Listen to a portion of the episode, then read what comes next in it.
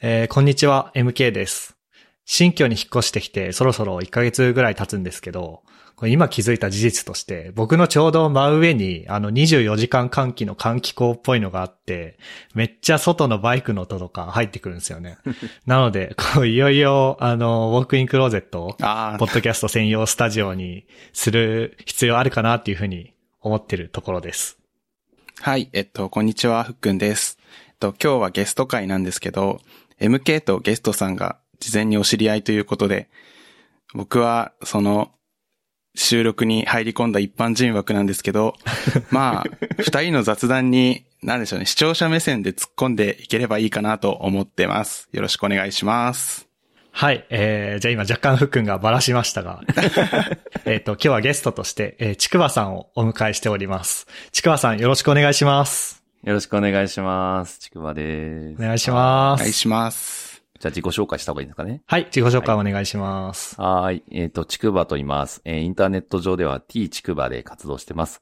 えーエンジニアを17年ぐらいやっていて、えっ、と、7年間会社員として働いてたリブセンスを退職して、えー去年ですね、えー2022ねに2020年に、えー2つの会社を創業して、えー現在に至るって感じです。最近はあのエンジニアとして現場で手を動かしつつ、えーフラットなエンジニアリング組織づくりみたいなものの、まあ、お手伝いをやってるような感じです。で、あの、あと、ポッドキャストつながりで1年間、あの、毎日、CEOFM というポッドキャストを、はい。まあ、やる、やりきることができましたというのが 最近のトピックですね。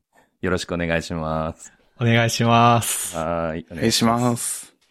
いや、そうですね。あの、本当に COFM っていうポッドキャスト、あの、ちょくちょく僕らのゆるふわポッドキャストでも話題に出させていただいてますし、あありがとうございます。ありがとうございます。あと COFM さんの方でも、えー僕らのゆるふわポッドキャストについて言及していただいたりとかしていて、あの、ちょくちょく聞いて、お、この間も言及されてたなっていうふうに、あの、思っています。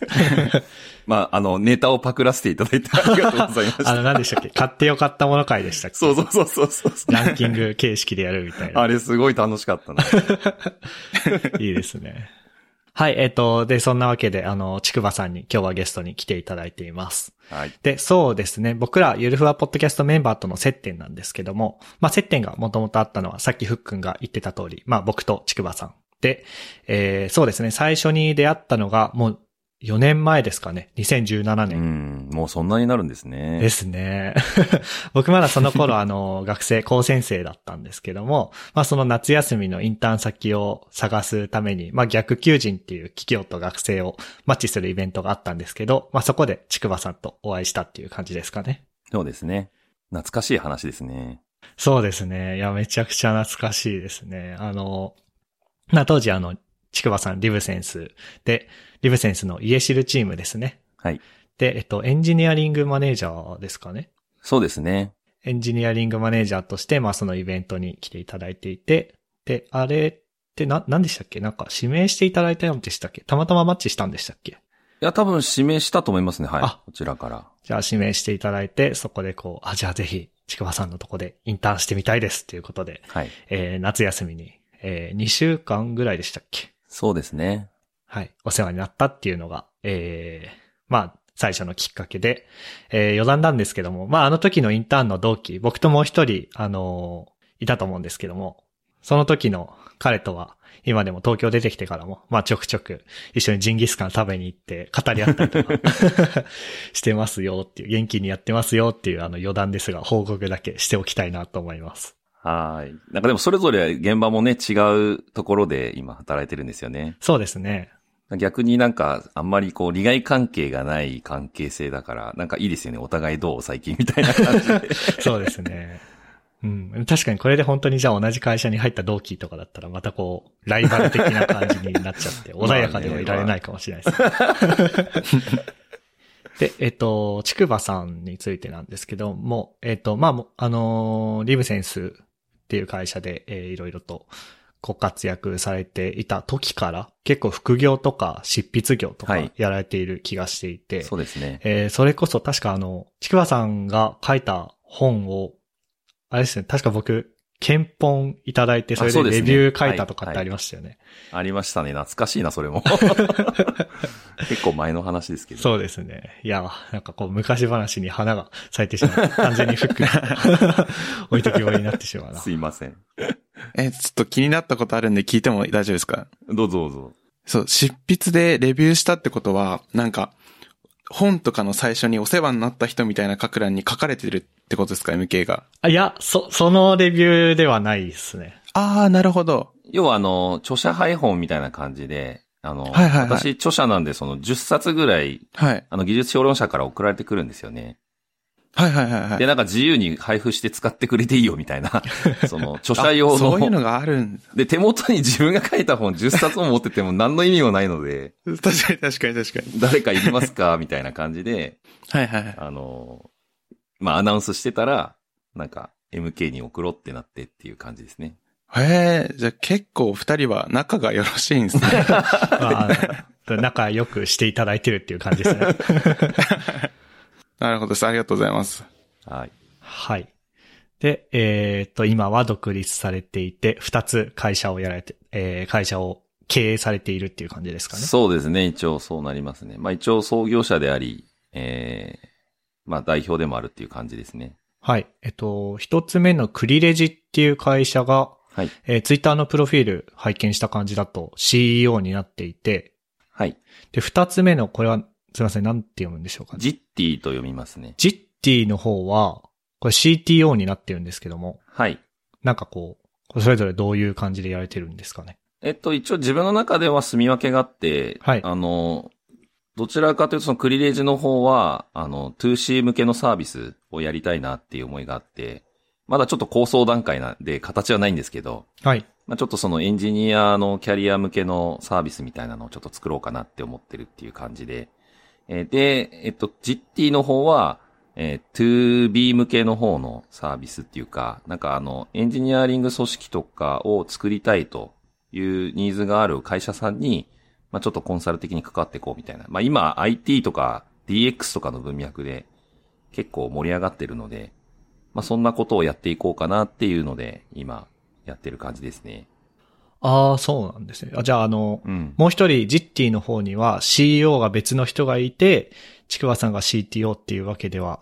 あ、そうです。えっと、そのクリレジの方は私一人会社なので、また、はい私がファウンダーで株も出してて、はい。私が代表一人っていう、まあ私一人会社になってるので、まあ、あの、何とでも名乗れるというような状況なんですけど、あの、後者のそのジッティという会社は、えっと、3人で創業した会社なんですね。ファウンダーが3人いるって、私の他に2人いるっていう状況で、はい。それぞれ同じ比率株出してて、で、えっと、3人の中で役割分担どうしましょうってなった時に、みんな全員代表なんですね。はい。あの、登記上は全員代表取締役という感じになってて、はい。で、全員平等なんですけど、一応じゃあ、あの、肩書き的には CEO と CTO と COO に分けて、はい。それぞれで名乗りましょうっていう風にしてるって感じですね。おー。なので私は CTO がいいですって自分で言って CTO を名乗ってるって感じですけど。まあ最高技術責任者として、そうですね技術の領域に責任を持つっていうようなそうですね。感じですかね。はい。はい。えー、ありがとうございます。まあ、あの、リベセンスから、そう、あの、このまま COFM の、ちくばさんやられ、やられていたポッドキャストの COFM の話に移っていきたいなっていうふうに思うんですけども、はい。そうですね。まあ、いろいろエピソードがある中で、真っ先にこう取り上げようと思ったのが、このやっぱり、ポッドキャストで退職エントリーっていうのが、めちゃくちゃ新しいなと思って。これは本当すごい反響がいっぱいあって、まあ、かなりやっぱ、新しいっていう声をめちゃくちゃいろんな方々にいただきましたね。いや、めちゃくちゃ新しいなと思いますし、あの、プッシュ通知が来るじゃないですか。フォローしてる、購読してるポッドキャストが更新されると。はい。で、ある日なんとなくスマホ見てたら、突然、ニョキってこう、リブセンスを退職しましたって出てきて、えーってなりましたもんね。まあ確かに購読していただいてる方はびっくりしますよね。はい。いや、これ、これ、あすごい新しいなと思って。結構そのツイッターとかブログとかそういうサービスってしょっちゅうプッシュ通知来るんで切ったりしてるんですけど、うーん。ポッドキャストアプリのプッシュ通知は結構そのまま受け取ってたんで、それで出てきたら びっくりしますよねっていう。まあ、あと、リスナーの方にやっぱ言われたのが、その、なんか、今後やりたいことみたいな話とかを、はい。なんか、言葉で説明しているのがすごい新鮮だったっていうのを言われてて、ここれまでなんか何回も、退職エントリーのブログ記事は読んできたけど、なんかそこに、なんかクリエイターを増やしたいみたいなこと書いてあっても、不運そうかとしか思わなかったけど、はい。なんかそうやって生の声で聞くと、あ、本当にそう思ってんだって実感が湧いてきましたみたいなこと言われて。まあ、確かにやっぱり声ってそのテキストに比べて感情がめちゃくちゃ乗るんで。そうそうそうそうそうそう。なんか、ね、ぬくもりがあるってね、よく言われるんですよね。びっくりしましたね。あとはもう一つ気になったエピソードとしては、あの、1年間毎日配信しての振り返りと今後っていう、まあラストの366回目ですけど、はい。はいこれは聞いててめちゃくちゃ、あ、わかるなっていうふうに思いながら聞いてましたね。あの、特にこの毎回 LT をやってるような気分とかは、まさにって感じですはいうんうんうんね。いや、だからこれね、あの、その、この、まあ、最後の366回目の、まあ、配信を元にした、あの、ノート記事をちょっと別で、あのはいまとめたんですよね。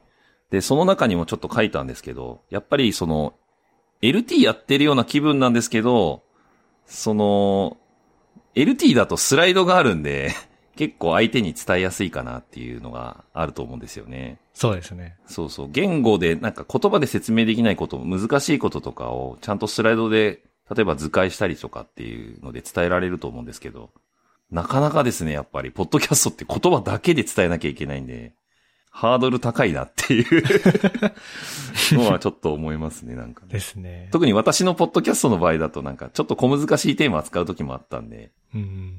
なんかちょっと論文読んだ内容を自分なりに咀嚼して伝えるみたいなのをやったりしてた時もあったんで、やってましたね。やはりそういうのって難しいですよね。なんか、図解とかできなくて言葉だけで伝えるっていうのは。そうですね。ある意味こう図に逃げるとか、そういうことができないですもんね。そうですね。だから逆に YouTuber とかも羨ましいなとか思ったりしますけど。ああ、映像で。そうそうそうそうそうそうそう、うんうんうんうん。なんかホワイトボードとか欲しくなりますよね、やっぱ。そうですね、そうですね。だ結構限られたその情報量の中で、まあ伝えなきゃいけないっていうので大変だなという思いはありましたけどね。そうですね。いや、それこそ、なんだろうな、ちょっと前にあの、まあ、マイナンバーの話とかも僕らのポッドキャストでしたんですけど、ああ、なんか聞いたかも。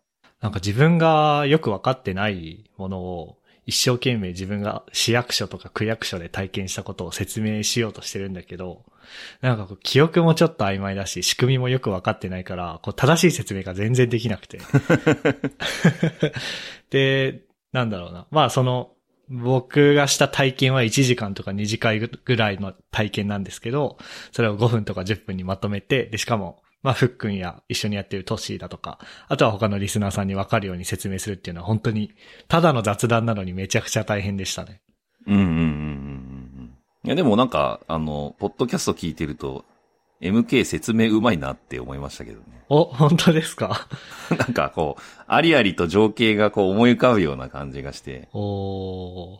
なんかね、やっぱ話が上手い人の話ってね、なんか言葉をつ通じて聞いてるのに、はい。なんかその情景が思い浮かぶんですよね。ああ、それはなんか、嬉しいですね。なんか MK の時のあの、引っ越しの話とかも多分そうだったと思うんですけど、ああ。結構大変だったっていう話をしてて、なんはいかすごいその情景がなんか 思い浮かぶみたいな。そうですね。経験談ベースで結構話すのは、確かにはいはいはい。得意かもしれないですね。でも、はい、はい。なんだろうな、逆にこう、やっぱりこう、まあ僕らのゆるふわポッドキャストとちくわさんがやられていた COFM の、まあ結構大きな違いって、こう、まあゆるふわポッドキャストは結構雑談ベースで、はい。体験ベースでその日あったことをダベるっていうような性質が強いのに対して、うんうん。ちくわさんのポッドキャストってやっぱり一貫したテーマがあって、うんうんうん。それをベースに、まあ体験談だったり、何かの本とか論文を読んで得た話、着想だったりっていうのがあって、うん。なんかこう、なので、なんていうんですかね、こう、まあ話、うまいっていただいて、あの、うまいって言って、言っていただいてちょっと嬉しかったですけど、じゃあそういう話をこう僕はうまくできるのかなとか思ったりはしますね。うんうんうんいやでも、あの、ふっくんの、なんて言うんですかね、うなずきとか、はい。めっちゃ好きなんですよね、なんか。あの、あ本当ですか？はい。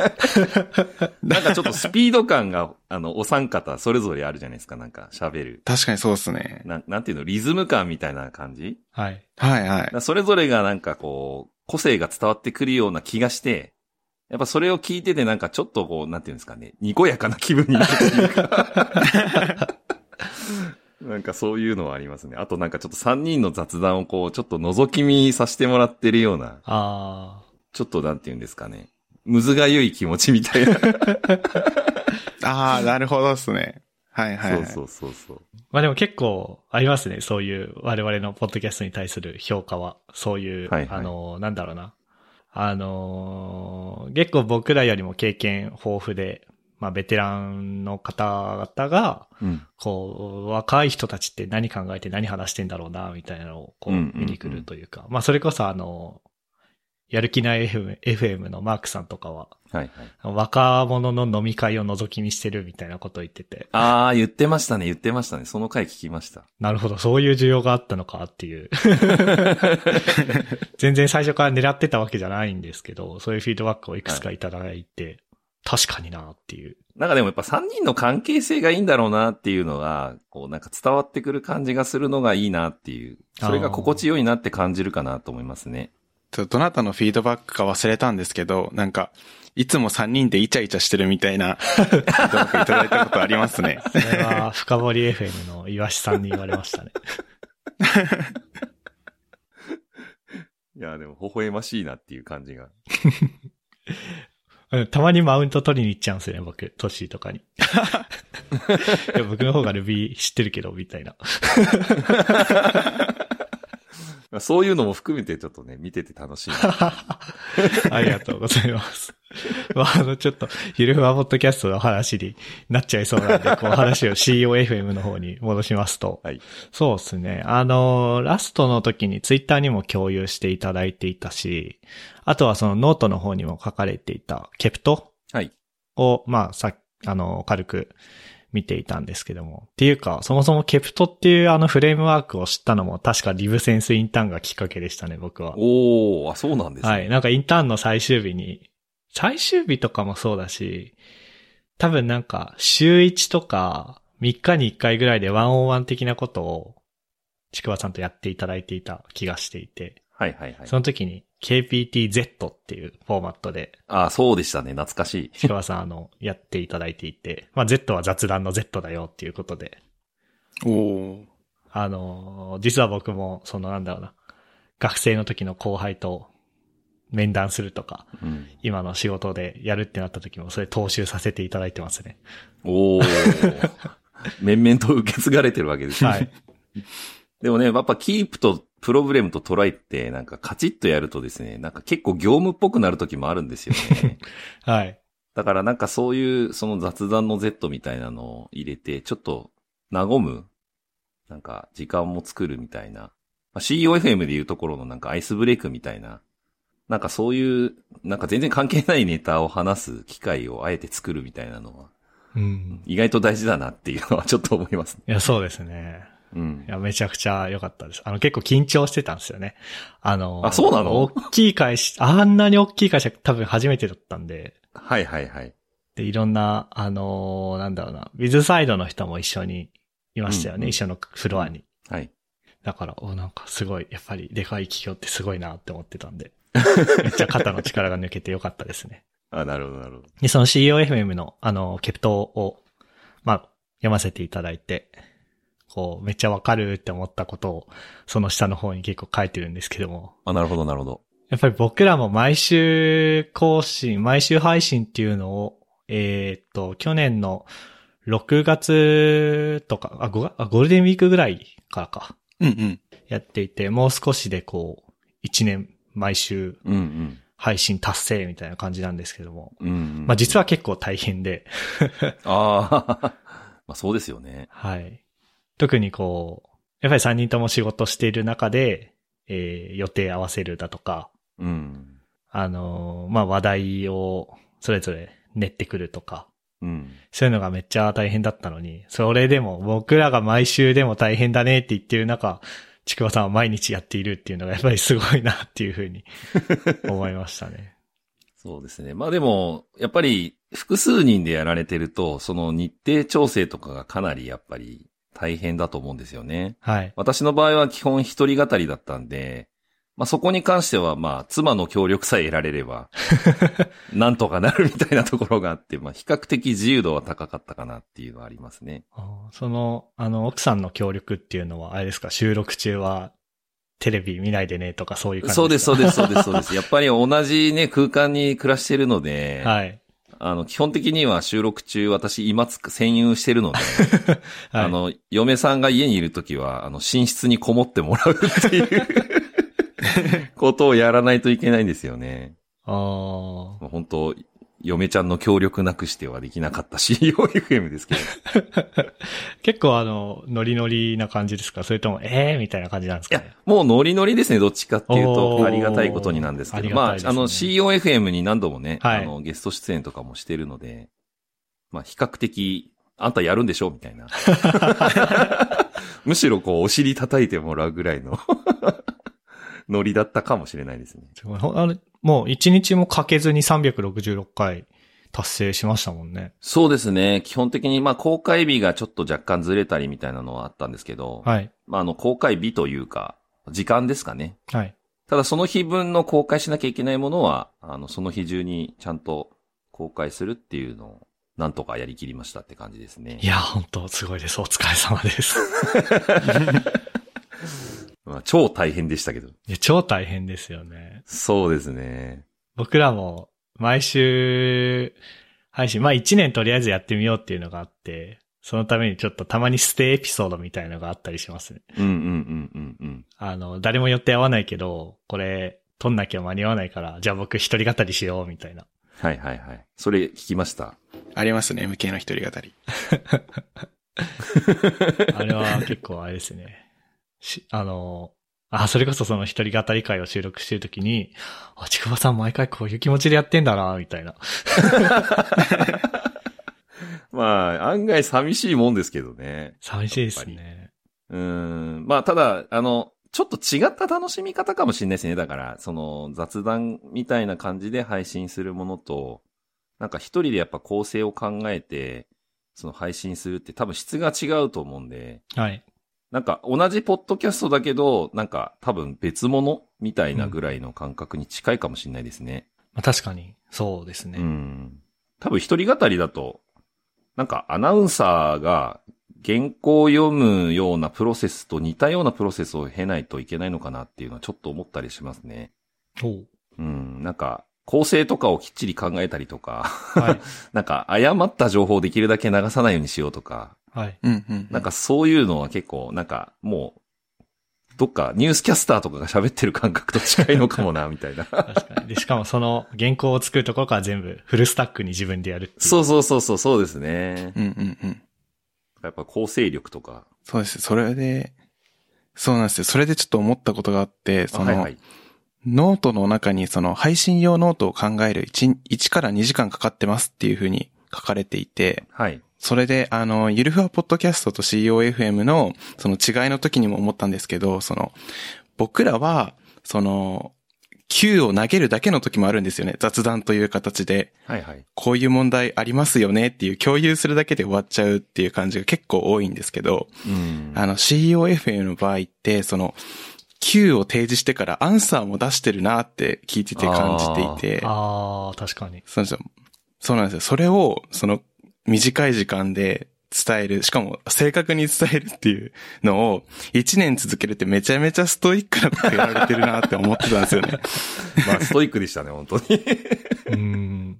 そうですね。それは準備にめちゃくちゃ時間かかるなっていうの、すごいそうですね。だから、感じましたね。あの、ふっくんが今言っていただいた通りで、その COFM とやっぱり、ゆるふわポッドキャストの違いっていう側面で言うと、やっぱ長さもあるんですよね。うん。ああ、はいはいはい。やっぱり COFM はあの、5分から10分、できるだけ、あの、聞きやすい、その隙間時間にさらっと聞けるものを目指してたので、まあ、さらっと聞けるほど簡単な内容を喋ってるかっていうとそうじゃない時もあるんですけど、そうですね。ちょっと頭使わなきゃいけない時もあるんですけど、まあでもできるだけその情報を凝縮して伝えようかな、みたいな感覚でやってたんで。だからやっぱ、おのずとその構成の方に時間をかけないといけなくなっちゃったって感じですね。うん。まあでも結果論ですけどね。なんか自分が最初やり始めた時はノリでやってたんで、そんなに厳密にやってなかったと思うんですけど、うんうんうんうんだんだんやるにつれて自分なりのスタイルがこう確立されてったみたいな側面の方が強いかもなっていう気がしますね。ああ、なんかそういうこと書いてましたね。うん型を、自分なりの型をこそうですね見つけたみたいな。はい。しかもあれですよね、あの、聞き直して、こここが、ここが拙かったな、みたいなことを考えて改善するみたいなこともノートに書かああ、れていて。そうです、そうです、そうです。ああの、まさに、自分の配信の KPT みたいな。いやそこもめちゃめちゃストイックですよね。僕たちあんまりやってないかもしれない、そういう、ねこの話題がああだったみたいな。はいはい。え、自分の、まず自分で自分たちのポッドキャスト聞いてる？ふっくん。たまに聞くけど、毎回じゃないですね。僕本当にめっちゃ昔のエピソードしか僕は聞いてないですね。うんうん。うんうんうんなんか最近のやつだと、なんか、まあ編集の時に聞いてるっていうのもありますけど、なんか最近すぎるとちょっとこっぱずかしいんですよね。なんかでもあの、副次的な要素で、あの、毎回、なんて言うんですかね、改めてその編集したものを、ちゃんとその配信したやつ、アップしたやつをですね、はい。あの、聞き直すんですけど、その時に必ず、あの、嫁ちゃんと酒を飲みながら聞くっていうのをやってて、それが毎晩のなんか日課みたいになってたんですよね。で、それはあめね、ちゃくちゃいいね。外と面白いんですよね。なんか話題提供を自分が喋ったネタを聞いて、こいつ何言ってんだよ、みたいなことを、第三者的に 振り返るみたいな。僕らも今度やるか。ゆるふわポッドキャストのみ。過去のやつを聞いてこいつ何言ってんだって突っ込むみたいな。えでもたまにありますね、やっぱり。過去のやつ聞いてると。あと今、なんか、わかりますね。あの、あ、今俺トッシーにマウント取ってたな、みたいな。う わー確かにその時の真意が聞けるかもしれない。どう思ってた？嫌だった？みたいな。確かに。であと1エピソードあたりそうですね。さっきふっくんが、あのー構成のところで話してたのもありますけど、2、3時間かかるっていうのはもうめちゃくちゃわかりますね。うん。まだ、まだ僕らは事前準備雑にやってる方なんであれですけど、編集もそうだし、なんかなんだかんだやっぱり1個出すのに、まあ3時間とかは、トータルではかかってますね、やっぱり。ああ、やっぱりそんなかかってんですね。ううんん、かかってますね。ネタ出しはどんな感じなんですか？ネタ出しはあのトレロでやってて、あ、そうだそうだ。言ってたな。なんかカードに喋りたいことを、まあ、貯めてって、なんかこう、なんていうんですか、アイスボックスにカードどんどん貯めてって、うんうんうん。で、自分の中でこのカードはもう喋れるぞってなったら、話したいことリストに入れて、で、徐々に、あのーそのエピソードやる前に、今日はこれ話そっかって移動してくるみたいな。なんかやる気ない FM かなんかで喋ってたはい。感じですよね。ですです。はい。でも最近、直前に追加してない？カード。そうっすね。うまく運用できてなくて、あ今ならこれ喋れるなってことを2、3個追加して喋ってる感じなんで、アイスボックスにあるやつ移動すらしてないですね。あの、もう全部やめちゃっていいかもね。あとは、あー、録りだめが1日2本が限界っていうのもありましたね。うーん。いや、もうほんとね、これ、1日多分3本、下手すると4本やった時もあったかもしれないんですけど、おー、もうね、死んじゃいますね。生もこうも尽き果てるみたいな感じになっちゃうんで。はい。まあ、あの、やろうと思ったらね、土日とか、いわゆるその、はい日中の仕事がない時に、多少時間に余裕がある時にやろうと思ったらできるんですけど、まあ、やっぱりなんて言うんですかね、集中力結構いる場面もあるので、はい。で、ちょっとやっぱりなんて言うんですか、こう、クリエイティブ脳みたいな、なんて言ったらいいのかな、ちょっとその発想をこう、引き出すみたいな、ちょっとアーティストみたいな感覚に近いんですよね、その作業って。確かに。特にネタ出ししてる時とか。はい。あとどういう話をするか、構成を考えている時とかは。で、そうするとなんかこう、で、編集の時はどっちかっていうと、プログラミングに近いような感覚の脳みそを使ったりとかするんで、なんかちょっとね、なんか脳みその中でも使ってる場所が、フェーズによって全然違うんですよね。はい。なんかあの、仕事でもミーティング多めの日と、コードがっつりかける日みたいなのあるじゃないですか。はいはいはい。それが、2、3時間の中にガンと詰まってるみたいな。そうそうそう。でしかもそれがなんか交互に入り乱れて訪れてくるんで、はい。結構なんか変な疲れ方するんですよね。そうですね。まあ切り替えのコストが高いのかもしれないですけど。うん、ですそうですね。でも僕らもあの年末年始に、なんだっけな。なんかこのペースで行くと大晦日に収録しなきゃいけないみたいなはいはいはいはい。事態が起きそうだったんで、まあ年末進行みたいなことをして、えー、1日に2本、なんだろうな。まだクリスマスぐらいの時期なんだけど、年明けたつもりで収録するみたいなはいはいはい、ことをやったことがあって、その時はなんかもう、本当は3本撮る予定だったんですけど、もう2本目終わった段階でだれてやめました、ね。ちょっと疲れちゃったね、みたいな。はい。も うなんかもうみ、みんな返事になんかこう、勢いが全然なかったんですよ。やっぱ疲れてくるんですかね。はい。めっちゃ疲れてました。ね、またやっぱその会話するときのね、使う脳みそもちょっと違いますからね。違いますね。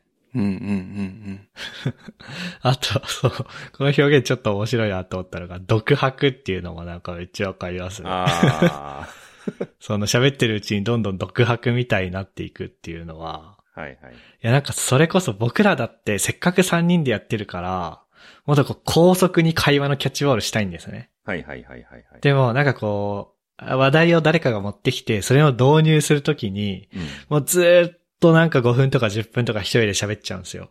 うんうんうんうん。で、他の人はたまにうん、うん、うんっていうだけみたいな。うんうん。で、編集してて、まあ多分今も僕こうなってる気がする 編集してたら一人だけ波形がずーっと続いてて、はいはいはい。キャッチボールなってねえやんっていう。だからこれもすごくわかりますね。独白になっちゃうっていうのは。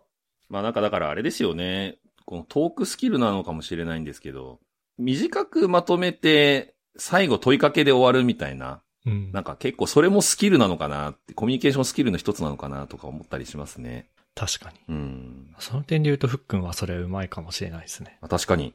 ああ、確かに、自分がネタ見つけて、ポッドキャストで話そうって思うことって、なんか、MK とトッシーの意見聞いてみたいなと思って、ネタにすることが多くて、あ問い、問いかけ系が多いですね、確かに。うん。いや、問いかけられる能力って結構貴重ですよね。あ。うん。貴重っすね。僕はなんか自分の体験談ベースで、こうこうこういうことがあって、こうなんだけど、これおかしくない？俺悪くないよね。ふっくんとトどう思う？みたいな。そういう、俺間違ってないよね？っていう確認になっちゃってる気がしていて。ちゃんと問いかけできるのはなんかふっくんすげえなって思ってますね。でもそれで、なんかね、あの、聞き役と話し役でバランスが取れてるのかもしれないですけどね。確かに。確かにそうですね。なんか、このポッドキャストの中だと、MK は結構喋りたいというか、話したい側で、どっちかっていうとトッシーと僕は、結構聞くことが多い気がしてますね。言われてみると。うん。でそれも全然苦じゃなくっていう感じですね。ああ、よかった。うんうん なるほど。いや、実は苦ですって言われても困りますけどね。困りますね。存続が危ぶそんなまれます一年間も続いてないでしょっていう。確かに、そういう意味でバランスが取れててよかったっす。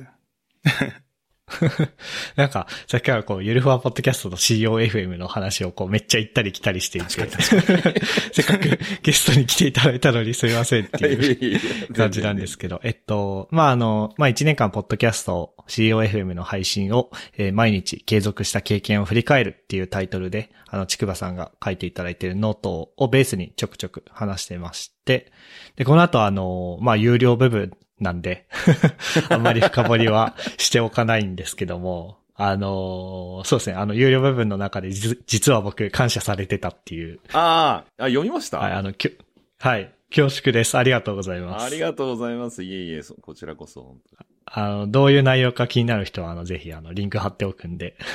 買わないと読めないっていう、はい。その部ペイ、分は。ペイウォールがあるんで。すいません。あの、勝手に載せちゃってすいません。あ、いえいえいえ。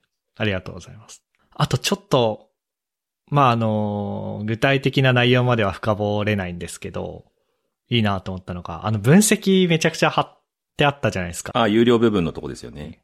はい。ポッドキャストのアナリティクスというか、はい。さ、まあ、エピソードごとの再生回数だとか、うんうん。あとはどういう属性の人が聞いてるのよとか、うんうんうん。でこの分析はあれですかね、アンカーのやつなんですかねそうです、アンカーの管理者が見れる画面ですね。ああ、そっかそっか。Spotify がアンカー買ったから、Spotify で持ってる年齢とか性別とかと連携されてるのか。そうなんですよ。でも Spotify の連携した部分の肝心なところはちょっと私のやつだと見れなかったんですけあ、ど。本当だ。有料部分のネタバレしちゃいましたね。まあまあ、そうそう。見れないところもあるんですけど。はい。まあでも結構、あの、いろいろとす、まあ、基本的な数値、あの各エピソードごとの再生回数みたいなのとか、そういうのは見れるので、へえ。もう分析しようと思ったら366本あるんで、結構ね、いろんな軸で 分析できるんですけど、これでもだいぶはしょった感じですね。はい。あ、めっちゃいいっすね。へえ。あ僕らはサウンドクラウドで配信していて、はい。サウンドクラウドもまあ、あの、似たような感じで、の分析機能が提供されているんですけど、うん。うんと、なんだろうな。な単なるファイル置き場にしかしてないんで、サウンドクラウドは。うんうんなので、ま、あのー回数、再生回数、再生日時とかの情報と、あとはおそらく IP アドレスベースの国、都道府県ぐらいしか出てこないんで、あ、なんかこんなにできるんやっていううん。うん。驚きというか、あ、いいなっていうのがありましたね。アンカー。うんすごいよくできてますね。なんか。うん。なんかもっとガチで作り込んで、あの、レッドシフトとかにデータ貯めてってリダッシュで可視化とかもやりたいなって思いますけど。超ガチ勢ですね。そうすると、配信のインフラとか全部自分で作んなきゃいけなくなるんで。ですね。っていう、あの、なんだろうな。まあ、あの、僕らがね、どう、な、何の話をしてるか気になる人はぜひあの、有料部分も。じゃあ、有料部、有料ノートを宣伝していただいてますけど。ありがとうございます。っていう感じですかね。COFM ざっとはい。お話しさせていただきましたが。ああ、なんかあの、ふ雑談タイムのところにふっくんが一個書いてるやつとかも、ここで話してみちゃう？ああ、そうっすね。ちょっと話題があるんですけど、あの、確か342回で、はい。あの、CEO がコードをかける必要があるのかっていう回があったと思うんですけど、はいはい。その、この話題って、あの、聞いてると、あの、MK とちくばさんが Facebook でやり取りしてて、なんか、それにインスパイアされて、ポッドキャストでも話したっていうお話だったと思うんですけど、はいはいはい。そこで気になったのが、その MK とちくばさんって結構 Facebook でやり取りされてるのかなって気になったんですよね。で、ふだとしたら、二人が話されてる内容って一つ一つが、ポッドキャストのテーマになりそうだなとか思ったんですよね。確かに。確かに。結構でも、MK のツイッターとか Facebook で絡んだとか見たっていう内容を、にインスパイアされて喋ったりみたいなことはありましたね。えそれなんか別のやつもありましたよね。Facebook の話題とか。う。そうですね。なんかあった気がします。ちょっと思い出せないけど。で、そうですね。たまに、だから COFM、FM で僕の名前が出るんで、よ、要チェックなんですよね。あでも実際やっぱりそうなんですかね。話題、あのーまあ結構僕ってこうなんだろうな。疑問っぽい感じで言ったりだとか、うんうん。あとはなんかこういうことあったけど、これマジありえねえわ、みたいな感じで言ったりとかするんで、そこからやっぱりテーマ、ピンとひらめいたりとかってあるんですかね？そうですね。やっぱ私もその、まあエンジニアリングマネージャーだった時とか、やっぱメンバーにはできるだけそのネガティブな情報はい。っていう、まあ自分の中にこうネガティブに感じたことを、できるだけまあ、あの、あんまり打算的にならずに素直にそれを出してほしいっていうのをよくメッセージとして伝えてたんですよね。はい。で、やはりその、個人が感じているなんかネガティブな感情みたいなのって、案外組織全体で見たときに、何かしらその改善の種になるんですよね。うんうん。でもなんか結構、なんて言うんですかね。変に大人ぶってると、まあ仕方ないそういうもんかみたいに諦めて言わなくて、自分の中に閉じ込めちゃう人って結構いるじゃないですか。はい。まあ言っても変わらないやとか、言ってもしょうがないわみたいな。でもなんかそういうネガティブなものは、なんかどんどん、なんていうの、拾ってった方がより良くなると思ってるんですよね。個人的には。はい。だからなんかそういう、なんていうんですかね、MK の心の声みたいなやつって、私的には大好物というか、おー。もっと吐き出せ吐き出せみたいな感じなんですけど。はい。いや、そうですね。あの、まあ、それこそ前もツイッターでなんだっけど、僕確かスクラム開発についてボソッと文句言ったら、そうですね、そうですね。ありましたねなんだっけ、。スクラム開発これ、そのままやったら、なんか残業連成マシンじゃん。そうそうそうそうそう。ことを僕がツイッターで言ったら、ちくわさんが、いや、そもそもスクラムっていうもの自体は、こうタイムボックスで区切るっていう、えー、のもある、思想あるから、残業とかはあんまりマッチしないじゃないみたいな、うんうん。こうリプライを送ってくれたりとかそうですね。あって。で、割とそれをきっかけに、なんか、うん、サステイナブルにスクラム開発やっていくにはどうすればいいのかっていうようなことをまあ考えるようになったりもしたんで、うん。こう、ただ単になんだろう、そういう愚痴はツイッターに書くもんじゃないよ、みたいな風に言うんじゃなくて、そこからこう、なんだろうね、いいい意味でこう、突っ込んできてくれるというか、はいはい。はありますね。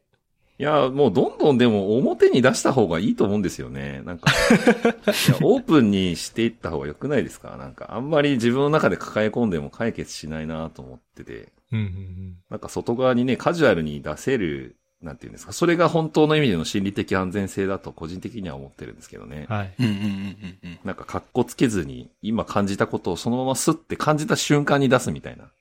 うんうんうんまあこれも訓練がいるとは思うんですけど。まあ、訓練されすぎてるかもしれないですね、僕。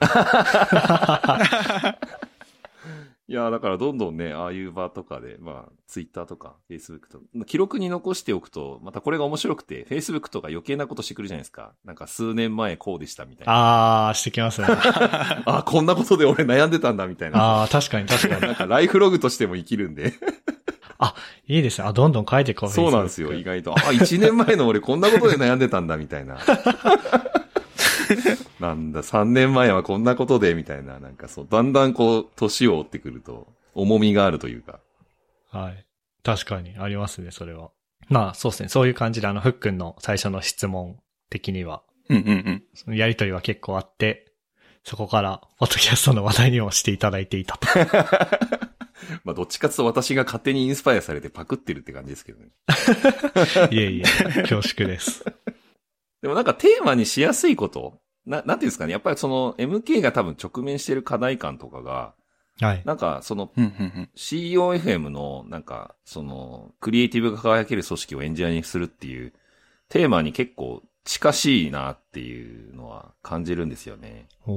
なんかやっぱそのクリエイターがクリエイターらしくあるために、なんかどう関わっていけばいいのかみたいな、どうやって仕組みを整備すればいいかみたいなのって、なんか意外と関連性があるので、はい。なんか相性がいいのかなっていう。MK が COFM 向きなんだっていうのをすごい感じてなるほ。ど。ありがとうございます。まあ、っていう感じで、えっ、と、まあ、40分ちょいぐらい COFM の話をしていきましたが、えーそうですね。あの、当初、最初あの、ちくわさんに COFM 出ていただきませんかっていうような話を、えーした時は、一応あの、教育についてもお話ししたいっていうのが、はい。えーありましてですね。あのー結構前からちくわさんお呼びしたいなっていうのはあったんですけど、ちくわさんいろいろできすぎて、できすぎて？な、何テーマで呼べばいいんだろうあな、ーみたいなことを考えていたときに、あ、そういえば僕も、あの、今の会社で、こう、ちょっと、まあ、ジュニアメンバーの教育みたいなことを求められるようになったりだとか、うん。あの、まあ、ふっくんも、ふっくん今の4年目 ?4 月から5年目？そうっすね、5年目っす。じゃあ、ふっくん今の会社で5年目っていう風になったあの、中堅？っていう風に呼ばれるような立場になっていって、まあ、教育、どんどんされる側からする側になってきて、まあ、その悩みとか問題意識とかを共有させていただいて壁打ちしていただけたら、えー、面白いエピソードになるかなっていうようなことで、なるほど、なるほど。えー、この教育というテーマで掘り下げていければなっていう風に思ってます。いや、結構ね、教育は私、あの、小学校の教員免許状も持ってたりするんで、あ、確かに。もう執行してると思うんですけど、まあ実は東京都の教員採用試験にも受かってたっていうね。おーすげえ本当は小学校の教員になるつもりではあったんですけど、いろいろ紆余曲折あって、あの、エンジニアになったっていうはい。のがああるんで、結構この教育に対してはいろいろ言いたいことがあるというか、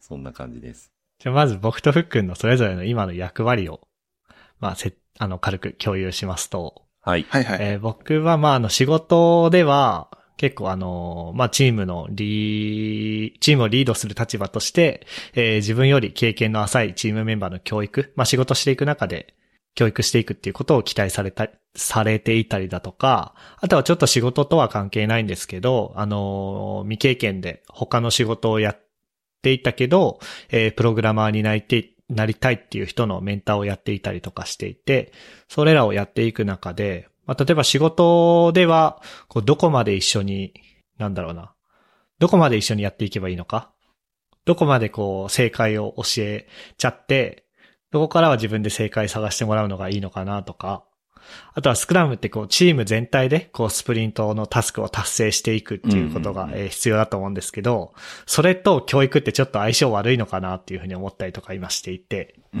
そういったことを聞きたいなっていうふうに思ってます。うん。で、えっと、そうですね、プログラマーの人のメンター的なところで言うと、まあ、僕はもう中学校出て情報工学科に、高専の情報科に行ったんで、気がついたらプログラマーになってたんですけど、なんか、そうじゃない人はどうやってプログラマーになるのかっていうようなところとかも問題意識としてはありますね。で、ふっくんは、えっと、自分の立場はですね、えっと、まあ、なんでしょう、トラディショナルカンパニーの中にできた、な、ほぼ新人だけの、あの、ウェブアプリを開発していくチームに所属していて、で、まあ、リーダーではないにしても、まあ、年齢が上の立場なので、えっと、まあ、新人教育、毎年担当することもあったり、あとはそうですね、毎毎年毎年入ってくる人たちのそのコードのレビューをしたりだとか、定級ポジションですね、本当に中堅っていう感じの。で、チームの状況としては、あの、新しくできた若い人だけのチームっていうこともあって、あの、うまくスクラム開発を回していくためにはどうしたらいいのかっていう情報の蓄積がないので、うんその本を読んでいろんなことを試しては改善してっていう最中なので、あの結構初歩的なところが回っていなかったりっていう問題が日常的にあるっていう感じですね。うん。なるほど。はい。そんなところで、やっぱりその KPT が、ケプトがうまく回らなかったりする時もあったりとかう、ん。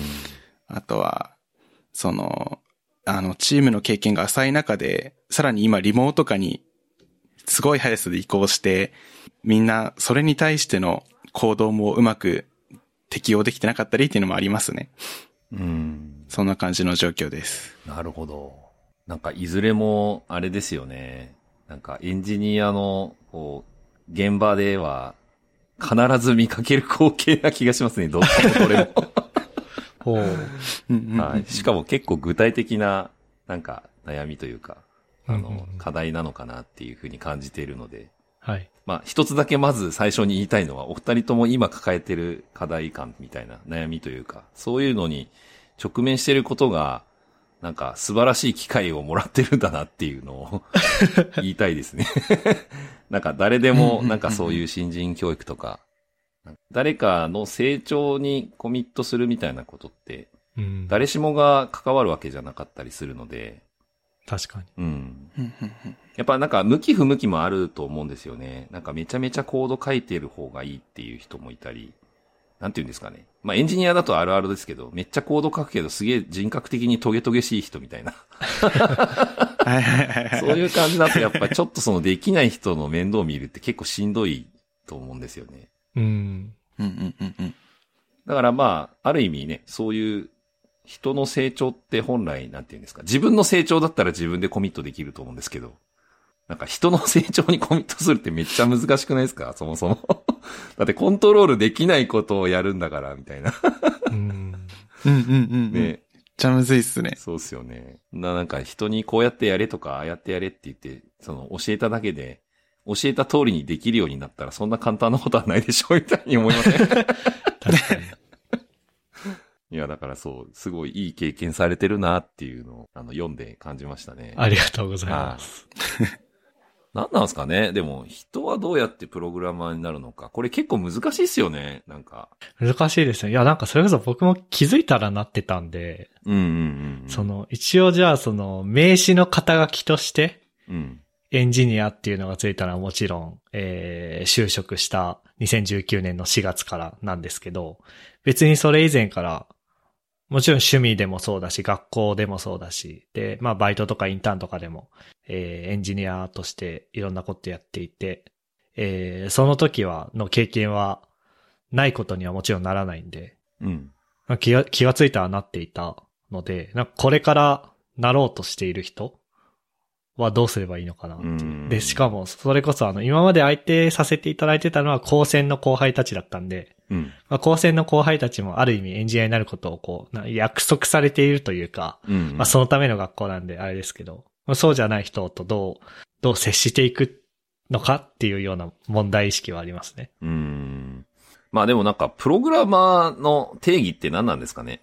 ああ、確かに。うん。いろんな定義の仕方があるような気がしますよね。職業プログラマーとして、じゃあお金もらえるようになったらプログラマーなのかとか、はい。なんかいろんな定義がありそうじゃないですか、なんか。ありそうですね。逆に言うとその学生さんであんま稼げてないけど、マジでプログラマーとして優秀な人とかもいたりするじゃないですか。いますね。なんかそれこそ OSS にコミットしてて、うん。なんか結構それなりに使われてるライブラリすでにもう持ってるみたいな人とか。確かに。多分そう、たまにそういう化け物みたいな人いますよね。いますね。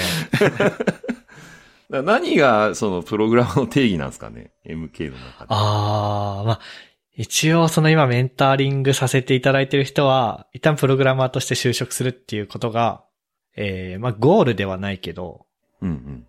一旦のマイルストーンではあるんで、あ、そっか。一応僕はそこの職業プロ、プログラマーとして就職するっていうようなうんうん。ところがありましたね。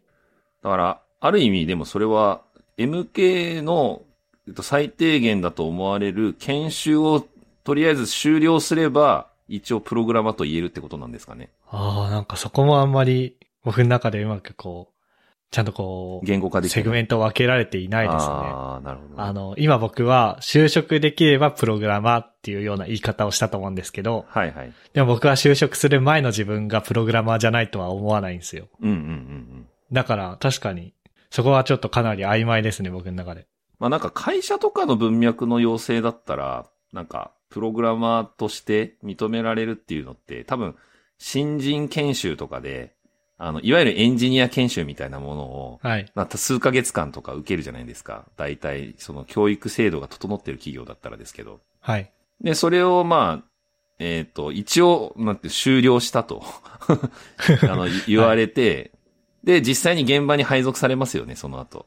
されますね。で、現場に配属された後に、えっ、と、周りの人たちから、一緒の、その、まあ、同僚というか先輩の人たちですよね。あの、それなりに、タスク任せても、なんとか、消化してこなしていける、みたいな状態になった時に、まあ、ある意味、なんていうんですかね。会社の側面で言うとですけど、なんか、プログラマーと言えるんじゃないかって気がしますけどね。ああ、確かに一人、なんだろうな。その、まあ、リソース、一人のプログラマー、開発リソースとして数えられるような状態。そうです。ね。だから、まあ、スクラム的に言えば、なんか、ちゃんとベロシティに貢献してるみたいなはい。感じだと思うんですけど。で、なんかそれは別に自力でやるっていう話ではなくて、自分の責任において、このタスクというか、あの、いわゆるプロダクト、プロダクトバックログとかをちゃんと消化できているかどうか、はい。なんかちゃんとインプリメントできているかどうかみたいなところが結構大きいんじゃないですかね。先輩に別に手差し伸べてもらってもいいんですけど、それを自分起点でできるようになってるかどうかみたいな。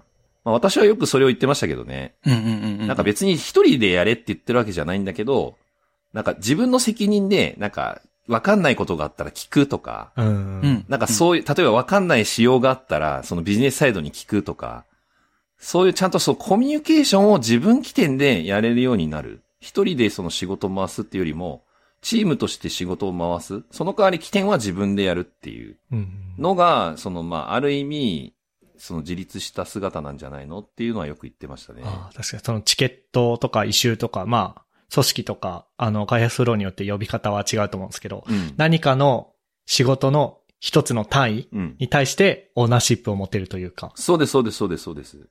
で、そうすると、なんか周りからも、あ、この子にもう、なんか、とりあえず主導権握ってもらっても、あの、自分で回せるんだなってことがわかると思うんですよね。はい。なんか、そこまで行くと、なんて言うんですかね、その、プロダクト、まあ、いわゆるスクラム開発みたいな文脈で、チーム開発するっていう文脈においては、なんか、まあ、立派なプログラマーだよねっていう風に 多分なると思うんですよね。おー、確かに。うん。で、なんか必要なスキルとかは意外とね、そんなに重要じゃないっていうか、はい。ななんていうの、技術力とか。はい。結構なんか、それって、なんか後から身についてくるような気がしてて。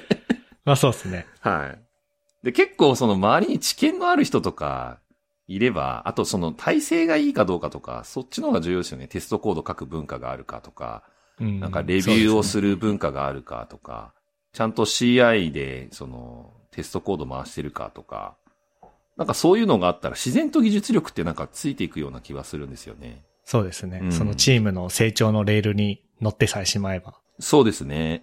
まあ、あとはやっぱり、な変なプライドに、苛まれない方がいいんじゃないかっていう。なんか分かんなかったら素直に聞くとか。うんうん。はい。なんかもうこれちょっと複雑性高いんで自分には手に負えないんで先輩ちょっとペアプラの時間くださいって手挙げるみたいな。うんうんうんうんうんうんうん。なんかそういうのってあ、ね、やっぱ言えるかどうかって結構大きな差なのかなっていう気はしますね。うん、うん確かに。そうですね。ね、さっきなんか MK も言ってたような気がするんですけど、やっぱチーム開発ってチームのやっぱりそのベロシティ最大化するっていうところにフォーカスした方がいいと思うんで、はい。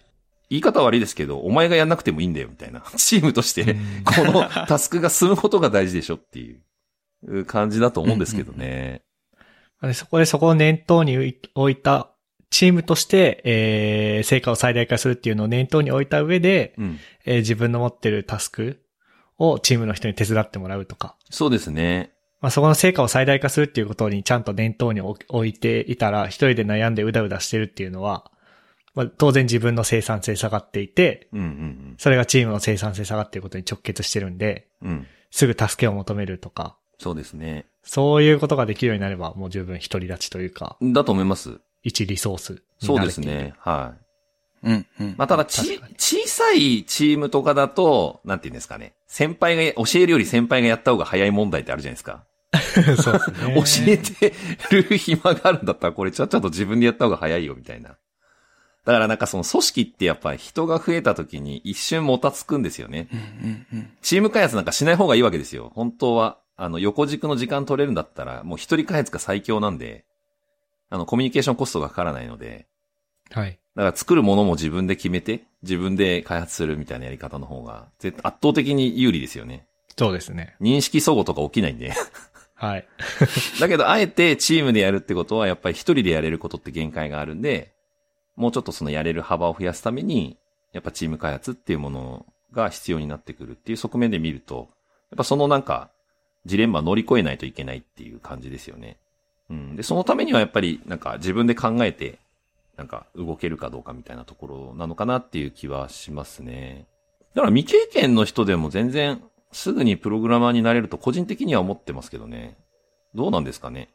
そうなんですかね。その打席に立つことさえできれば、あとは振る舞いあ、そうですね、そうですね。だと思っていて、ただ今はちょっと景気的に打席に立つことが難しいのかなっていうのはね。そうそうそうそう、わかりますわかります。いや、なんか正直、今メンタリングさせていただいている方も、もう十分、さっきおっしゃっていたようなことできる気がするんですよね。うんうん。でそこって、それこそ、技術は後から身につくとするならば、そういうことできるかどうかって結構生まれ持ったものっていうところもある気がしていて、うんうんプライドを、変なプライドを出さずに人に聞けるとか、うん。うんうんでそういうのはある気がしていて、だ、だから、あ、なんか、時代、時代頑張れっていう。でもやっぱ駆け出しエンジニアの方のその打席に立てる、うーん、場所がちょっと減ってるっていうのは確かにあると思いますね。いや、そうですね。うん。ちょっとコロナの件とかいろいろあって、結構やっぱりその経験者、あの、できるだけ、あの、自立し、自走できる人っていう人にはすごいニーズがありますけど、ちょっとそうじゃない、その手のかかるっていう状態だと、結構、今、しんどいみたいですね、やっぱね。うーん、そうですね。まあ、うん。あのーまあ、それこそ単価の話とかもそうですけど、うんうん。やっぱり希少価値というか、自分もう手に職ある人の単価はむしろどんどん上がってはいるんだけど、そうじゃない駆け出しのこれからっていう人が、まあ、単価めっちゃ低くなるとか、そもそも仕事にありつけないとかっていうのは、まあ、あるみたいですね。まあでもやっぱあれなんじゃないですか？業界全体で見るとか、そのチームの外側に目を向けるとか、その自分のテリトリーを広げて目線をその上げていかない限り、多分その新人教育しようっていう気持ちになれないと思うんですよね。さっき言ってたみたいに自分がやった早い、方が早い問題解決できないので。はい。でもやっぱり中長期的に見たり、例えばその会社全体で見たら、うちのチームからその、えっ、と、駆け出しエンジニアが巣立っていった時に他のチームで活躍すればいいわけじゃないですか。はい。でもしかしたらもう業界全体で見たら転職した後にか活躍できるかもしれないわけで。うんで、IT 人材はもうだって、あの、社会的に見て圧倒的に足りてないっていうのはもう国がずっと言い続けてることなんで、はい。やっぱそういう人を増やしていく以外に、社会って良くならないと思ってんですよね、私は。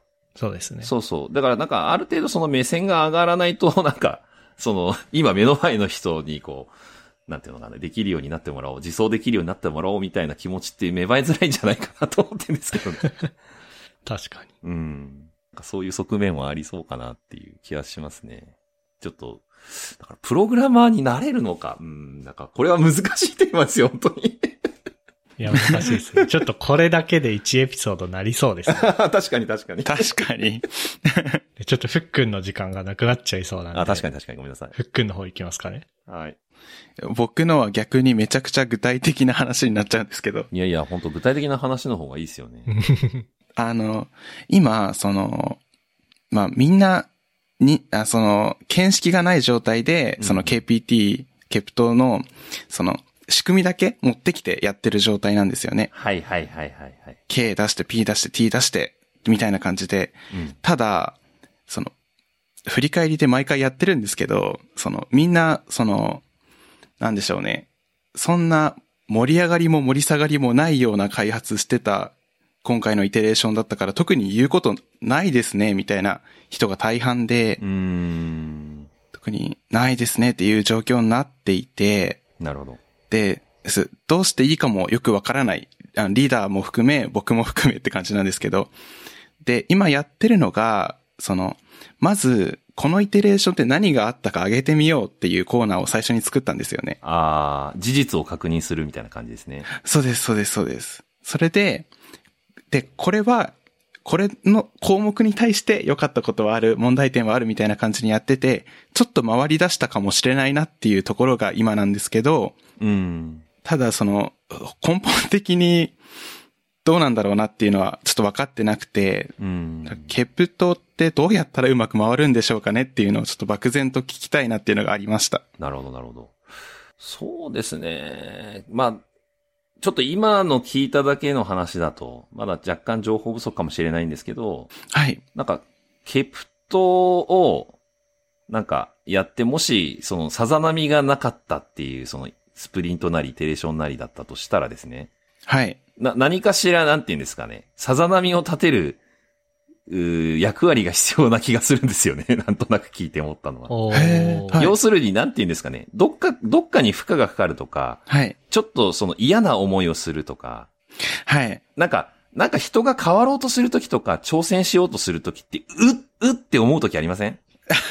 え、ちょっと嫌なんだけど、それ、みたいなんでそんなこと言うの？みたいな。はいはいはいはいはい。なんかそのざわっとする感覚みたいなのを、はいやっ。ぱチームにエッセンスとして入れた方が、多分ね、なんか何かが起きると思うんですようんうんうね。んあー、なるほど。ちょっと心当たりがああります？あります。ありますね。あの、っていうのも、あの、さっきの話で出てた、その、こうしたいんだけどなっていうのを、うんうん。なんかチームメンバー全員、どうせ無理だろうみたいな感じはいで。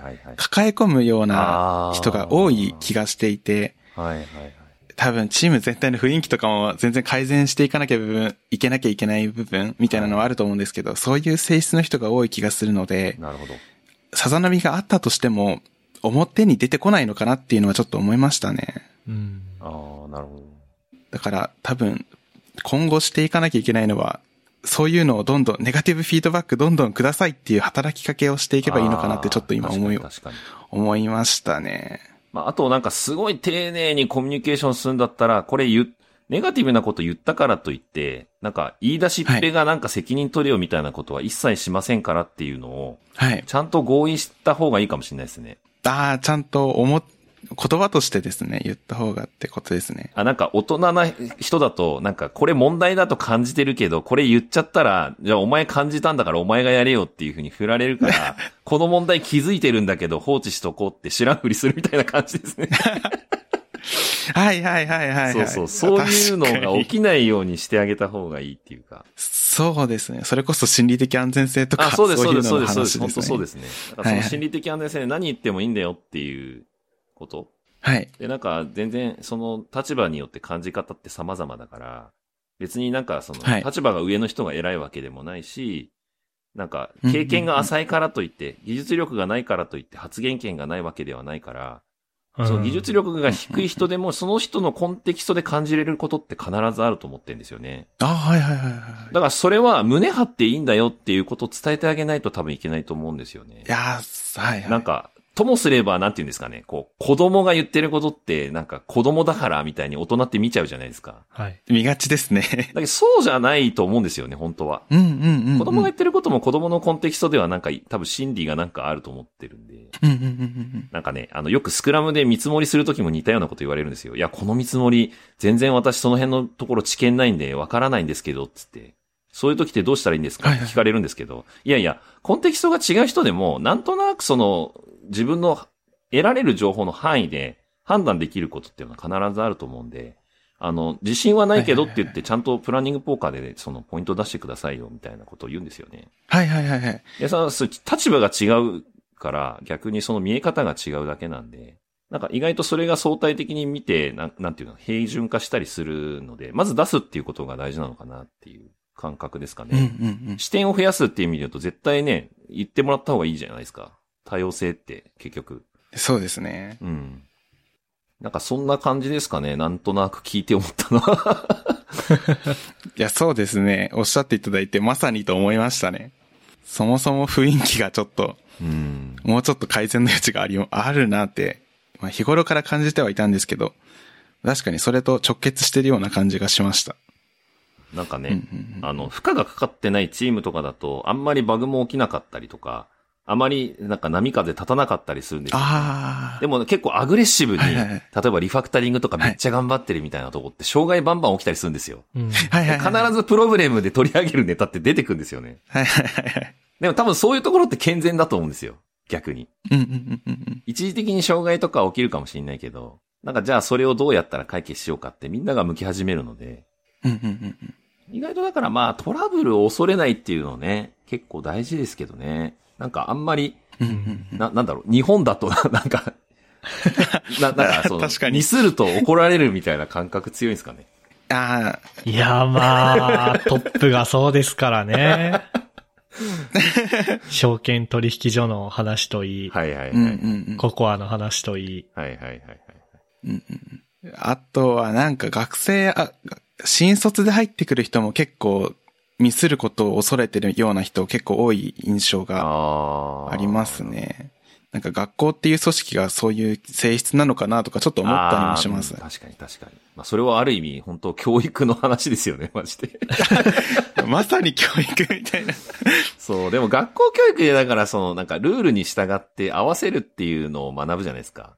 学校ってどっちか。そうですね。でもそうじゃなくて社会に出ると自分の頭で考えて、その場でどう判断するか動くみたいな。スキルの方が大事だったりするので、最近教育でもそういうね、方向性の、まあ、モンテッソーリ教育とかいろんな方向性で、考える力を養うみたいなこと言われてますけど、なんか、社会人になるとそっちの方が大事ですよね。もうコロナで先が見えない世の中になっちゃってるから、うんうんうんうんうん。なんかね、予測して合わせられることだけ合わせてればいいっていうと、なんか結構しんどくなっちゃうんじゃないかなって逆に。うんうんうんうんうん。いや、そう、それはもうなんか自分の中実感として思ってて、新卒で入って、うん。その最初は自分も、あミスしちゃいけないんだとか、これは言わない方がいいんだみたいな感じだったんですけど、全然求められることとそれがミスマッチな感じがして、どんどん自分を変えていったっていう感じだったんで、うん。うん。そうですね。それも踏まえて、自分の経験も踏まえて、チームの雰囲気変えていけたらいいなと今思いました。うん。うんうんうん私もなんかスクラムマスターとして結構その、いろんな現場に関わったりするんですけど、やっぱなんかその、予定調和みたいなチームってたまにあったりするんですよね。だからケプトもなんか予定調和でさらっと流しちゃってるみたいな。はいはい、はい。そういうところには、なんかちょっとね、あえて意地悪な質問するんですよね。おーへえ。そうそう。まあなんか、別になんか喧嘩するわけじゃないんですけど、はい。なんかちょっと、う、え？って思うこと？を突きつけるっていうか、そう問いを投げかけるっていううんうんうんうん。のはなんかすごい大事な役割な気がしますね。まあそれこそ、はい。エピソード62でふっくんが出してた、はい。悪魔の代弁者っていうテクニックな気がするね、それは。ああ。ああ、なるほど。ど。あえてネガティブなことを言った方が、その場が回るよねっていうやつですね。うん。はい。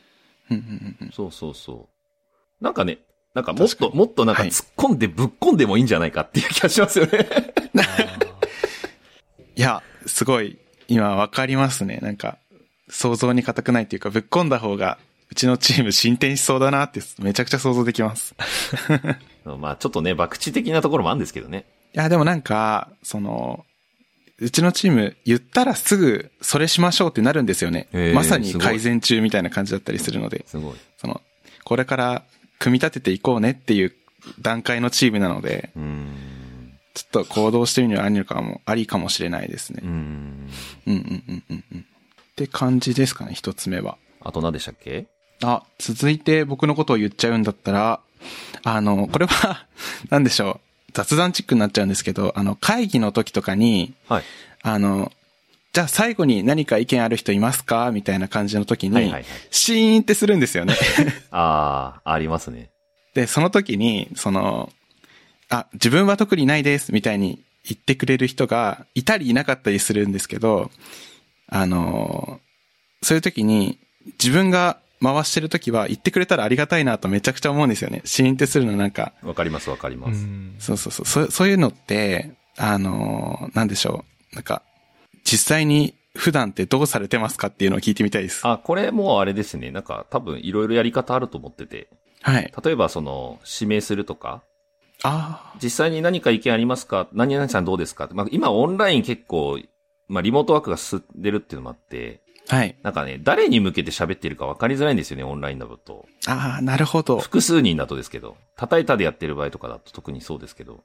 うんうんだからなんか、もう、こっちから指名しちゃって、うんうんうんあの、聞いて回るっていうのが多分一番有効かなっていうのは思うんですけど、うんうんうんうんさっきふっくんが自分でおっしゃってたみたいな、なんか、はい。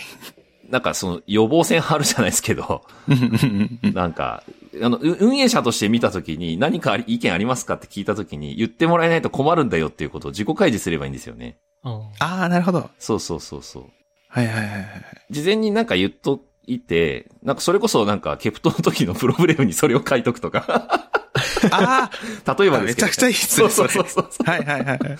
なんかそういう些細なことでいいとは思うんですけどね。うんうんうんなんかコミュニケーションでこう口に出していくっていう、そういうの。うん。うんうんうんうんうんうんそれ案外いろいろ人って聞いてるから、その、あ、ふっくんがあの時こういうこと言ってたな、みたいな。はい。うん。結構心に残ったりするんですよね、そういうの。あ、そうです。あ、なんか、ちょっと、分かってきた気がします。なんか、なんでしょうね。こういう些細なこともどんどん表に出していった方が、あ、そうです、そうです、そうです。あの、自分も含め、相手、後輩とかもですよね。なんか、言ってくった方が、え、絶対にいいですもんね。そうですね。なんか言語化しとくのが一番無難だとは思いますね。なんか日本人ってどうしてもなんか、通貨の中みたいな感じで、うんうん。なんか空気読んで察しようよみたいなところあると思うんですけど、はいはいはい。まあ国際的に見たらそんな空気なんて存在しないよって感じなんで。明文化されてないものをどうやって信じるんだよみたいな。うんうんうんうんうん。やっぱできるだけそういうのは記録に残したりとかね、形にするっていう中で培われていくものなのかなっていう。なるほど。ありがとうございます。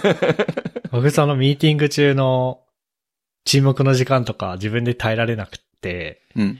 めっちゃ喋っちゃうんですよね、みたいなのを、なんか、ケプトかどっか忘れたんですけど、チームに表明したことありますね。ああ、偉い偉い。本当僕、沈黙の時間苦手すぎて、こう無限に、あのー 喋っちゃって、みんなの喋る時間奪っちゃう時もあるかもしれないんで、そういう時は、止めてください、みたいな。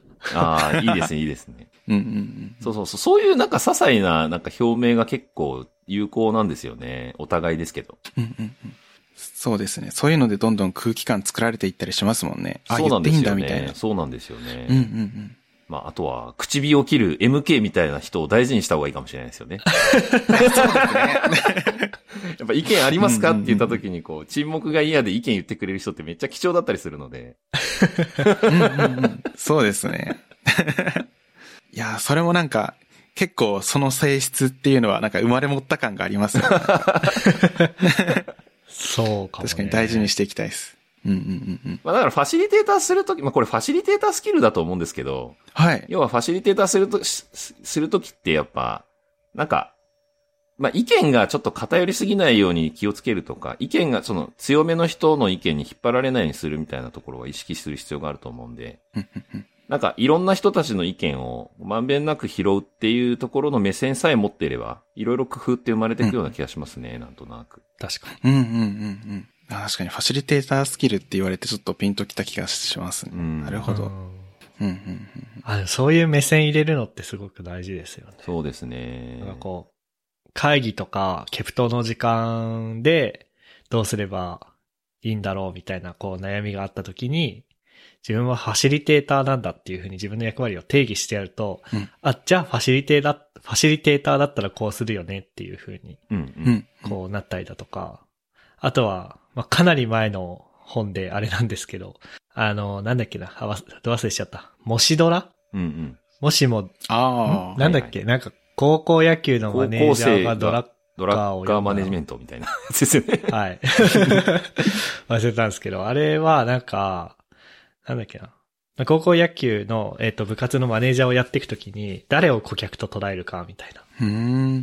で、自分がマネージャーとしてやるときに、例えば、あ、野球部員の人たちは顧客だし、うん野球部のチームにとっての顧客は高校野球連盟らしいとか、そういうふうにこう定義づけてやると、あ、じゃあその顧客が気持ちよくなるためにはどうすればいいんだっていう風な目線で、こういろんな物事考えられたりとかするんで、そうなんか自分に役割とかそういう、誰かとの関係性に顧客っていうラベルつけたり、自分にファシリテーターっていうラベルをつけたりとかして、そこから考えていくっていうのは、あ、いいのかなって今、なんか今自分の中で結びつきが発生しましたね。いやー、いいっすね。なんかでも、こういうな悩みって楽しいなーなんか聞いて いや、個別具体的な話なんで、やっぱ、うんうんうんうんなんか、なんとなくその、ふっくんが働いてる様子がこう、想像できるような気がして。確かにめっちゃ具体的なやつでしたね、今回の。しかもあれだよ、ふっくんの職場の後輩も聞いてるんだよね、このポッドキャスト。ゆるはそうっすね。時々反応くれたりします。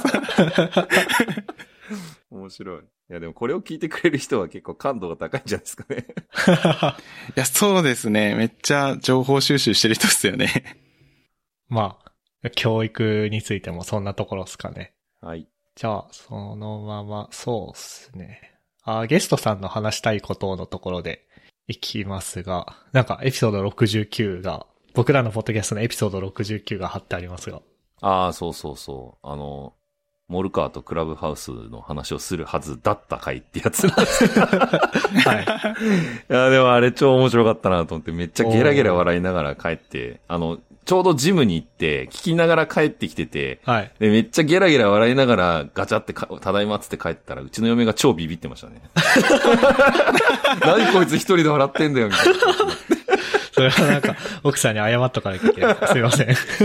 いや、でもすごいなんか大事なこと言ってましたよね、この中で。なんかその、あ新しいこと取り入れるみたいな話してて。うん。なんかすごい、んこれは、あの、私も大事にしていることなんで、なんかすごい共感したんですよね。おー。なんか、まあそういう意味で、私も今クラブハウスやったりとかしてるんですけど、はい。なんか食わず嫌いせずにちょっと新しいものに飛びつこうみたいな。やっぱね、最近の若い者は、みたいな。だあれ？ふっくんが言ってたんだっけ？あれ？なんか、そのおじいあ、ちゃんに言って、言いました、言いました。はいはいはい。そうそうそう。なんか、そうそう孫に馬鹿にされたくそうないみたいなそうそうそうそうそうそう。あの話すごい共感したんですよね、なんか。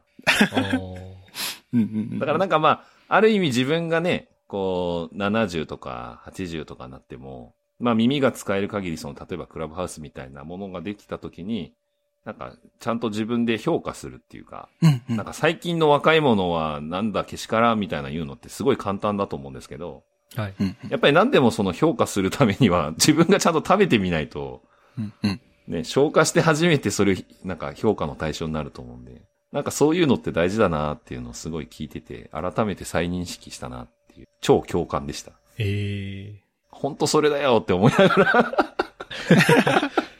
聞いてましたね。すいません。なんか一方的な話で。ー。あ、いえいえ。クラブハウスめっちゃ楽しいっていう風に書いていただいてますが。そうなんですよ。もうクラブハウスね、ちょっとね、やばいっすね。なんか、本当それこそインターンつながりなんですけど、あの、リブセンスにインターン来てくれてたメンバーが、はい。あの、私が立ててたルームにいきなり入ってきて、ええちくばさんご無沙汰ですとか言って、覚えてますか？って言われて。で、そっからなんかずっと話してたら、なんかずっと聞いてくれてた方が、なんか手挙げてくれて、入ってきて、なんか、いや、二人ともめっちゃ楽しい話してますねとか言って乱入してきて。で、そっからまた、私のなんかそのフォロワーとかで常連さんの人とかがまた入ってきて、で、なんか、初めましてなのに、こう、カオスで結構盛り上がるみたいな。あー。そう、なんかそうう。いうのがもう結構何回かあって、はい。やっぱ面白いんですよね。久々にこう話してて、いろんなコラボレーションが自然と生まれていくって感じなんで。そうなんですよ。いや、なんかその、ら、あのーポッドキャストと食い合っちゃうかなっていうふうに思ってたんですよね、クラブハウス。あー、わかりますわかります。だから、あんまりやる気なかったんですけど、うんうんうん。確かに乱入っていうのは、ない、ないものですよね、今までのポッドキャストそうですね。だからまあさっきのあの、なんだ、ケプトの話で言うと、ちょっと予定調和じゃないですか、ポッドキャストって。そうですね。あらかじめやっぱちゃんとその構成とか組んだり、ゲスト呼ぶってき、その準備してやるじゃないですか。はい。だけどなんかクラブハウスはもうその準備が全くないので、ほぼほぼ。まあ準備してやることもできますけど、なんか準備しないでやって、いきなり突発的なものを楽しむみたいな感じなんで。おー、確かに。で、しかも記録に残らないからね、なんか喋りやすいっていうのもあるんですよね。そうですね。まあ別に記録に残らないかって好き勝手言っていいわけじゃないんですけど、本来は。うん。安心感みたいなのありますね、やっぱうね。ん。そうですね。まあでも我々はなんかポッドキャストで喋り慣れてるから、なんかあんまり、私もポッドキャストで喋ってる感じと、そのクラブハウスで喋ってる感じ、別にすごい違うかっていうと全然変わらない感じではありますけどね。ですね。うん。僕も、あのーまあ、プライベートなアカウントで、こう、ゲーム配信しながら喋ったりとかしますけど、うんうんうん。ほとんどポッドキャストやってるのと一緒ですね。そうそうそう。まあだから、ポッドキャストやってる人は逆にもうクラブハウスとかめっちゃ話しやすいとは思いますね。喋ることに抵抗がないというか。はい。やっぱなんか、クラブハウス初めてやった人で、ポッドキャストとか全然経験がない人は、いきなりその、オンラインに自分の声流すの抵抗あるって言ってる人も見かけたことあるんで。おーそうなんですね。はいはいはい。うんうんうんまあ、そういう意味で言うとね、相性は悪くないのかなっていう気はします。まあ、ただその、クラブハウスがまだ新しいサービスなんで、はい。なんかその使ってる人もまだ模索中というか、うん。立ち位置がようわからんみたいな感じでうんうんで、批判してる人はやっぱりその、なんかテレビ番組みたいに、なんでこっちから自分で時間合わせなきゃいけないんだよ、つって。しかもなんか録画もできないし、みたいな。はい。うんうんうんなんか、時代の文明逆流してないみたいなことを言ってる人もいますね。はい。うんうんうんそうそうそう確かに逆流っすね。そうそうそう。まあでもその消費するコンテンツみたいな感じで受けてる側面もあんのかなっていう、そのその場でしか聞けないっていう意味で。そうですね。うん。なんか、うんうんうんなんかクラブハウスハマってる人って、特定の話聞きたい人の話を聞きに、クラブハウスに行くっていう感じじゃもうないですもんね。そうですね。だからなんか自分がスピーカーなのになんか聞き捨になったり、なんかもうリスナーとそのスピーカーが交互に入れ替わるんで、はい。うん、なんかそれが双方向のコミュニケーションになって盛り上がるみたいな感じですかね。うん。もうだからそれこそちょうどアナロジー的にはこう、まあ家帰って、ちょっと暇だからテレビつけたらなんか面白い番組やっていて、でしかもその番組やってる人もし知り合いだったらそこに乱入できるっていう。はいはいはい。そんな感じですね。まああとはやっぱりコロナで今お店とか全然東京とかやってないじゃないですか、夜とか。はい。だからなんか昔だったら、なんかちょっとこう、ど元同僚とかと飲んでた時に、なんか共通の友人を介して実は知り合いがいたみたいなパターン。例えば私と MK が喋ってたら、なんか飲んでたら、いや、ふっくんっていう面白い友達がいるんですよ、つって、え、ふっくんそんな感じなんだ、つって、じゃあ今から呼ぼうよ、みたいなノリで、電話したりとかして、で、その場に来るみたいなことができたわけですよね、コロナ前だったら。はい。はいはいはい。で、そのなんか飲み会のそういうなんか人の輪がふ広がっていく様子をそのままオンラインに載せたような感じなんですよね。ああ、確かに。そうそうそうですうんうんね。うんで、そういう会話っていちいち録音しないじゃないですか。しないですね。そうそう。だからいいんですよね。う。うん。そ う あれ、もう酔っ払ってる時の話とか録音されてたらマジでこいつ何言ってんだってなっちゃいますよね。そういう楽しさありますね、やっぱね。うん。ああ、確かにそういう使われ方が健全だし、すごいいい体験ですね、それは。そうですね。まあ盛り上がりますよね、やっぱね。うん。まあ、とはいうんうんえ、うんじゃあコロナが落ち着いて、これからそのワクチンも広まっていくと思うんで、うんうんあの、コロナ前の状態に戻っていった時に、みんなオンラインからいなくなって、ああの、人が減っていくんじゃないかっていう、まあ、懸念はありますけどねあ、い。やーそうですね。まあでもそれであれじゃないですか。居酒屋で話してんのを真ん中に iPhone を置いて、ああ。クラブハウス配信とか。うんうんうんうん。一応そういうことは僕らもやろうとしてたんですよね、昔。えあのーまあ今全然あのコロナで北海道実家に帰れてないんですけど、ー、うん。結構僕北海道帰った時はふっくんとドライブしたりするのがめちゃくちゃ好きで。うん。で、まあそれこそ学生時代とかは YouTube ライブとかツイキャスとかそれでしてたし。はいはいはいはい。で、ポッドキャストも収録は一応したっちゃしたんですけど、聞けたもんじゃなかったんですよね。車の音がうるさかったりとああ、か、なるほどなるほど。あの、近くに警察のレーダーいるから気をつけろとか、そういう音めっちゃ入ってて、なるほど。で、長いし、うんうん。で、やめてましたね。でも、居酒屋配信とかしてみたいね。確かに、でもそれこそ、あアーカイブが残ったりすると、ハードルが、なんか話すハードル高くなっちゃうから、ね、残せないかもしれん。また、あの、コロナが収束したら、あの、またオンラインから人がいなくなるみたいな話でちょっと思ったのが、その、はいはいコロナってどこまで不可逆で、どこまで戻るのかみたいなのってめっちゃ気になってるんですよね、最近。ああ、わかる。すげえわかる。またその話振ったら長くなっちゃいそうだけど。どうなんですかね。でもなんか、リモートワークの流れとかはどっちかっていうと加速する方向に行くんじゃないですか。コロナが、うんうんあの問題にならなくなっても、やっぱ一回ね、リモートワークのこの旨味みたいなものを知った 企業とかって実際オフィス縮小したりもうすでにしてるので、オフィス縮小してるってことはもう戻らないですよね、間違いなく。戻す気がないからそうしてるわけで。そうですよね。う。うんん。だから不可逆な側面って多分にあるんじゃないかって思いますね。だからコロナの前に、その元通り戻るっていう側面も出てくるけど、そうじゃない部分って必ずあるような気がしてますけどね。うん。いや、そうですよね。これめちゃくちゃ話が長くなっちゃいそうな。ちょっと一応あの、ファシリテーター的にはそろそろ収束に向かわせなきゃいけないので。まあっていう感じですかね。あと何かちくばさんの方からこう話したいトピックとかってありますでしょうか？あいやいや、私、あの、その、ポッドキャスト1年間継続配信したっていう、そのはい体験もあったノート記事の話を宣伝しようかなと思ってたら、もうすでに あの、最 前半。戦ではい。お話ししていただいてたんで、もう十分な宣伝はあの、途中と最後に挟むと多分いいと思う。あなるほどぜひ。サブリミナル効果的な。いやいや、本当あの、すごい、この1年間やっぱ継続配信するっていうのは結構貴重な経験だったんで、本当ストイックってね、あの、フックにも言っていただきましたけど、本当に自分でも超ストイックだったなって感じなんで、まあなかなか、あの、経験できないことだったんで、ちょっとまあなんか、ポッドキャストをこれからやりたいかもなとか思ってる人とか、なんか、ポッドキャスト配信するってどんな感じでやってんのかなみたいな、そのプロセスとかも気になる人とかもいるかなと思って、なんかニーズあればっていう思いでちょっとサラサラっと書いたやつなんですけど、まあ、あの、やっぱ1年間つ蓄積したものがあるんで、それなりの分量になってるんですけど、はい ドキュメント的には。あの、もしぜひ興味ある人いたら、あの、無料部分だけでも多分楽しめると思うんで、あの、ぜひ読んでみていただければって感じですね。はい。えっ、と、ショーノートに貼っておきますね。えー、ちくばさんが、えー執筆されたノート記事で、1年間、ポッドキャスト、シャープ CEOFM の配信を毎日継続した経験を振り返るっていうタイトルの記事です。ありがとうございます。完璧です。はい。いや、あの、ちょくちょく、僕らのポッドキャスト取り上げていただいてたんで、あの、ギブアンドテイク的なね。ありがとうございます。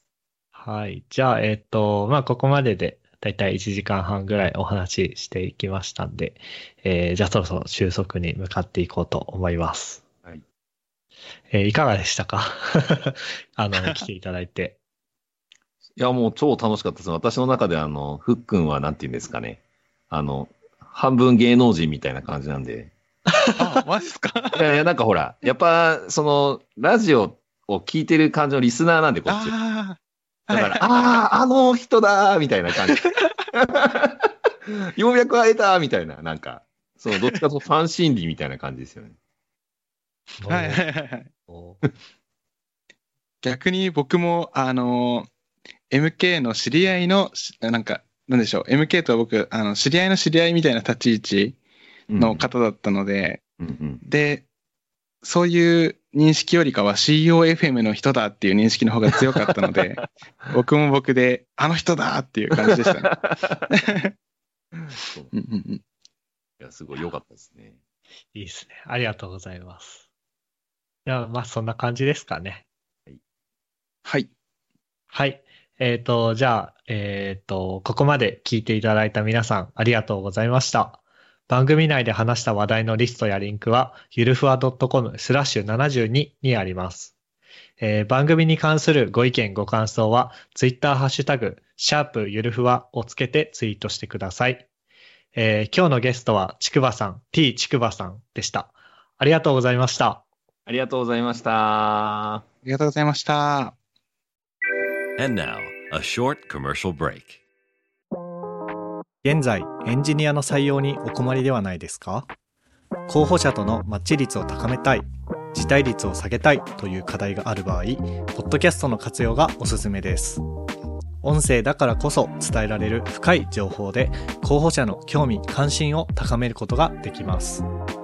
株式会社ピトパでは、企業の採用広報に役立つポッドキャスト作りをサポートしています。気になる方はカタカナでピとパと検索し、X またはホームページのお問い合わせよりご連絡ください。